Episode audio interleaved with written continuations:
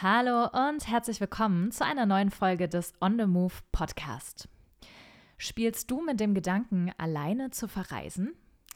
Dich nach niemanden richten zu müssen und deinen eigenen Interessen beim Reisen nachzugehen? Dann ist ein Solo-Trip definitiv etwas, was du mal ausprobieren solltest. Was am Anfang vielleicht einiges an Überwindung kostet, kann sich im Nachhinein als eine der aufregendsten Erfahrungen überhaupt herausstellen. Und in dieser Folge zeige ich dir meine Tipps und Tricks, wie bei deiner nächsten oder vielleicht sogar allerersten Soloreise garantiert nichts schiefgehen kann.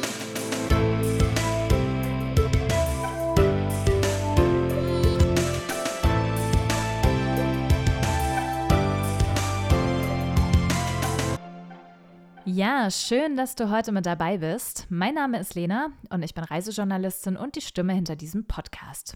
Und auch ich bin schon einige Male ganz alleine durch die Welt gereist. Stell dir die folgende Situation mal vor. Du steigst alleine ins Flugzeug, ganz ohne Begleitung und fährst in den Urlaub. Was für viele mit Angst verbunden ist, ist für andere das Normalste der Welt. Und trotzdem ist die Angst häufig auch gar nicht so ganz unbegründet.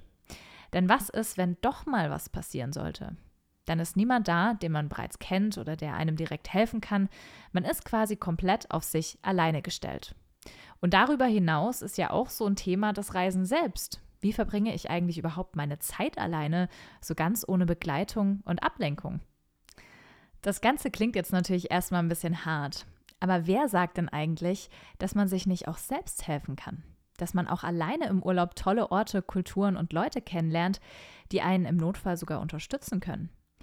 Ein Solotrip kann nämlich auch eine der aufregendsten Erfahrungen deines Lebens sein.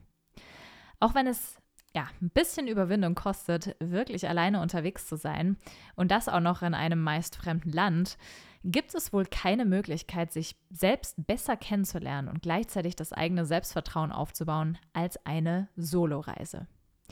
Damit hierbei auch alles gut läuft, will ich dir heute meine Tipps und Tricks für die Planung und Sicherheit weitergeben, damit dein Solo-Abenteuer dir für immer in guter Erinnerung bleibt. Wir starten mal mit Travel-Tipp Nummer 1. Klein anfangen ist das Motto.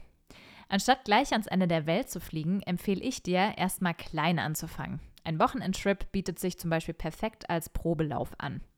Du kannst beispielsweise mit dem Zug in Deutschland verreisen oder in eines der deutschen Nachbarländer fahren. So kannst du dich langsam an das Reisen ganz alleine gewöhnen, ohne dich direkt selbst komplett zu überfordern.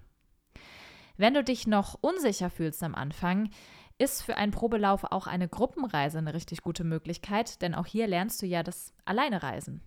Bei einer Gruppenreise musst du dir außerdem keine Gedanken darüber machen, wie du von einem Punkt zum anderen kommst oder wo du übernachten solltest.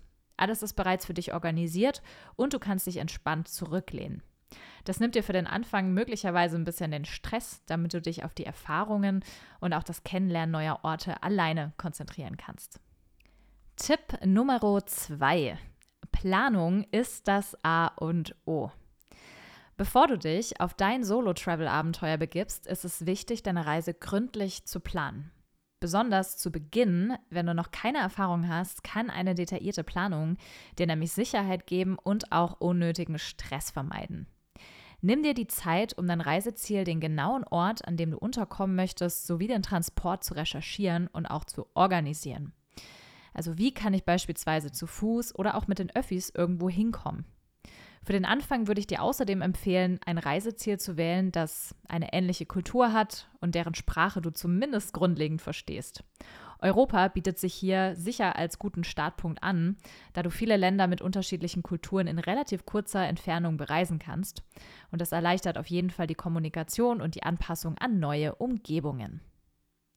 Wichtig wäre es auch noch, ein Ziel zu wählen, an dem du leicht auch zum Beispiel andere Reisende oder Backpacker kennenlernen kannst.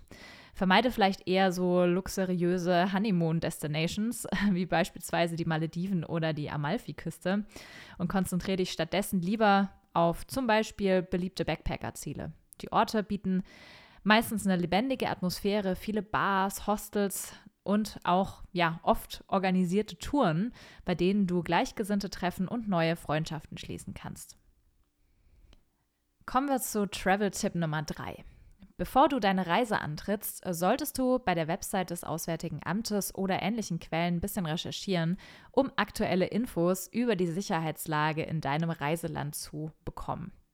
Das Auswärtige Amt gibt Reisehinweise und Infos zu erhöhter Kriminalität beispielsweise oder auch politischen Unruhen, rechtlichen Besonderheiten und auch Empfehlungen zu bestimmten Impfungen. Logischerweise hat jedes Land seine eigenen kulturellen und sozialen Normen. Informier dich deswegen auch im ja, Vorfeld über diese Unterschiede, um beispielsweise auch peinliche Missverständnisse zu vermeiden und auch respektvoll mit den Einheimischen und ihrer Kultur umzugehen. Google auch mal nach Informationen über Gepflogenheiten, Kleidungsvorschriften, Verhaltensregeln und traditionellen Bräuche.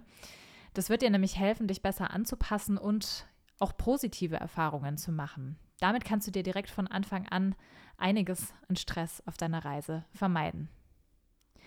Wir machen direkt weiter mit Tipp Nummer 4 und das ist nochmal ein kleiner Sicherheitstipp. Es ist nämlich auch ratsam, deine Reisedokumente getrennt voneinander aufzubewahren, um das Risiko des Verlusts zu minimieren. Bewahre am besten Kopien deiner Reisedokumente an verschiedenen Orten in deinem Gepäck auf und speichere sie dir zusätzlich digital, zum Beispiel in der Cloud ab. Ähm, ich persönlich mache das meistens über Dropbox oder auch mein OneDrive. Da habe ich immer noch mal alle Dokumente digital, um einfach von überall aus der Welt äh, theoretisch darauf zugreifen zu können. Dadurch hast du dann auch Zugriff auf die Dokumente, falls du sie zum Beispiel physisch verlieren solltest oder falls sie dir geklaut werden würden. Teile auf jeden Fall die Zugangsdaten zu dieser Cloud auch mit einer vertrauenswürdigen Person zu Hause, damit sie auch im Notfall darauf zugreifen kann und dich aus der Ferne unterstützen kann. So, wir machen direkt noch weiter mit äh, noch weiteren Sicherheitshinweisen. Das ist nämlich jetzt Tipp Nummer 5. Und zwar, wenn du unterwegs bist, wäre es vor allem als alleinreisende Frau sehr, sehr ratsam, auf auffällige modische Statements zu verzichten und stattdessen eher so auf Basics zu setzen. Vermeide beispielsweise teure Markenkleidung, die leicht als solche auch erkennbar ist. In Gegenden, in denen Armut herrscht, kann dies den Eindruck erwecken, dass du als reiche Touristin unterwegs bist und Neid oder auch unerwünschte Aufmerksamkeit erregen. Wähle stattdessen einfache, unauffällige Kleidung, die dich nicht unnötig ins Rampenlicht stellt. Dasselbe gilt natürlich auch für Schmuck. Zu viel Schmuck, insbesondere auffällige Ringe oder Goldketten, können ebenfalls unerwünschte Aufmerksamkeit ja, mit sich ziehen oder auf sich ziehen, auf dich ziehen, vielleicht so eher. Und äh, ja, in einigen Gegenden kann es natürlich auch gefährlich sein, auffällig mit äh, Wertgegenständen wie zum Beispiel dem Handy oder der Kamera durch die Straße zu ziehen, insbesondere wenn du alleine unterwegs bist. Hab also immer so ein bisschen im Hinterkopf, deine Wertsachen gut zu verstauen. Also nicht nur den Blick nach unten auf Google Maps richten, sondern auch immer die Umgebung ein bisschen im Auge behalten. Wir sind bei Travel-Tipp Nummer 6. Mit den Backpacker-Zielen aus Tipp Nummer 2 sind wir auch direkt bei den Hostels, die du am besten auf deiner Solo-Reise buchen solltest. Ja, warum ist das so? Hostels sind ideal für Alleinreisende. Sie sind preislich gesehen meist günstiger und bieten auch eine tolle Möglichkeit, andere Reisende kennenzulernen. Viele Hostels bieten sogar spezielle Frauenschlafräume an, die zusätzlich Sicherheit und Komfort bieten. Achte auf jeden Fall darauf, ein Hostel auszuwählen, das Aktivitäten speziell für Soloreisende anbietet, wie beispielsweise gemeinsame Stadtführungen, Kochkurse oder auch Pubcrawls. Dadurch hast du nämlich die Möglichkeit, schnell Gleichgesinnte zu finden und neue Kontakte zu knüpfen. Und wer weiß, vielleicht reist du nämlich dann schon bald gar nicht mehr so alleine weiter. Travel-Tipp Nummer 7. Sicherheit sollte natürlich immer an erster Stelle stehen. Aber das bedeutet nicht, dass du keine Abenteuer erleben und neue Leute kennenlernen kannst. Viele Reiseveranstalter haben beispielsweise spezielle Touren und Aktivitäten für Alleinreisende im Angebot. Diese Touren bieten dir nicht nur die Möglichkeit, neue Orte zu entdecken, sondern du hast auch immer einen Ansprechpartner oder eine Ansprechpartnerin an deiner Seite und triffst gleichzeitig auf andere Reisende, die meist auch alleine unterwegs sind. Vor allem für die Introvertierten unter uns sind Gespräche mit Fremden oft so ein bisschen äh, Herausforderung. Aber diese Gespräche können dein Reiseerlebnis maßgeblich verändern, wenn nicht sogar dein ganzes Leben. Trau dich also, das Eis zu brechen und mit anderen Reisenden oder Einheimischen ins Gespräch zu kommen.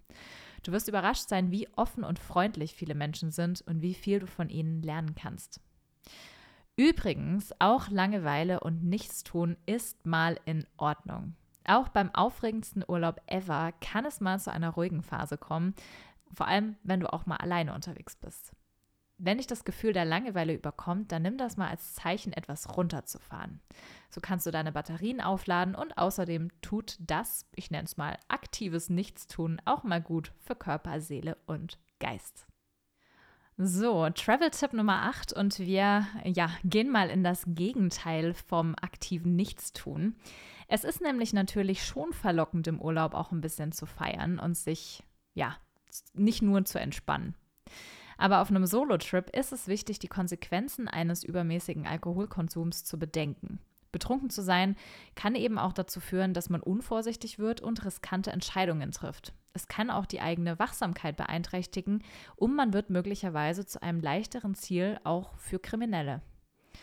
Damit du auf deiner Reise sicher bist, ist ein maßvoller Umgang mit Alkohol die beste Wahl. Das bedeutet jetzt nicht, dass du komplett darauf verzichten musst, aber einfach etwas auf die persönlichen Grenzen achten.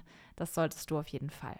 Halte dich für die nächste Feier außerdem in einer sicheren Umgebung auf. Heißt also, wenn du ausgehst und etwas trinken möchtest, dann wähl die Orte so aus, dass sie sicher sind und sie auch dort sind, wo du dich wohlfühlst oder möglicherweise auch nicht komplett alleine bist, sondern vielleicht auch mit Leuten, die du kennengelernt hast im Hostel. Vermeide dabei zwielichtige Gegenden oder auch sehr überfüllte Bars, in denen die Gefahr von Diebstählen oder auch unerwünschten Situationen vielleicht auch ja, höher sein kann. Weiter geht's mit Travel-Tipp Nummer 9.